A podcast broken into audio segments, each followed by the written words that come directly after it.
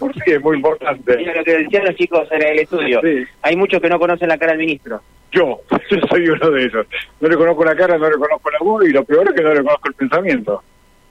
Y es Lo- un problema serio. De, recién estábamos hablando que 18 de abril fue la última reunión de Sí. esto.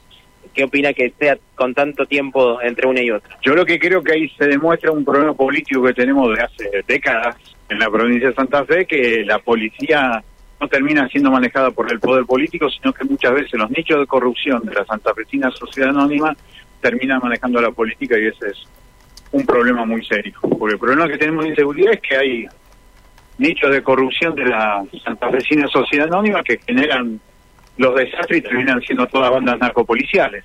Y ese es el problema serio que tenemos. Por eso te queman el sur provincial y en lugar de mandar a la policía a poner preso a los dueños de los campos, no saben qué hacer porque no tienen el, el poder policial para defender la seguridad pública. Yo creo que ese es un problema de la democracia, ¿eh? un problema ¿Que se- hondo. se está empeorando la situación cada vez más?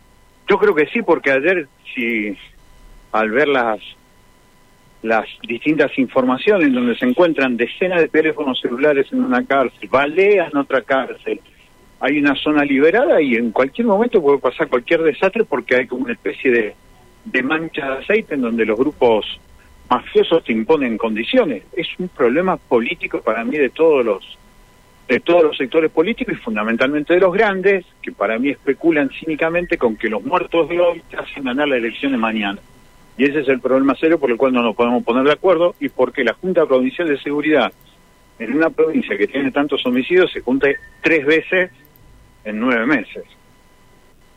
Bueno, hasta ayer escuchábamos, en este caso, al diputado Carlos Estrade, eh, que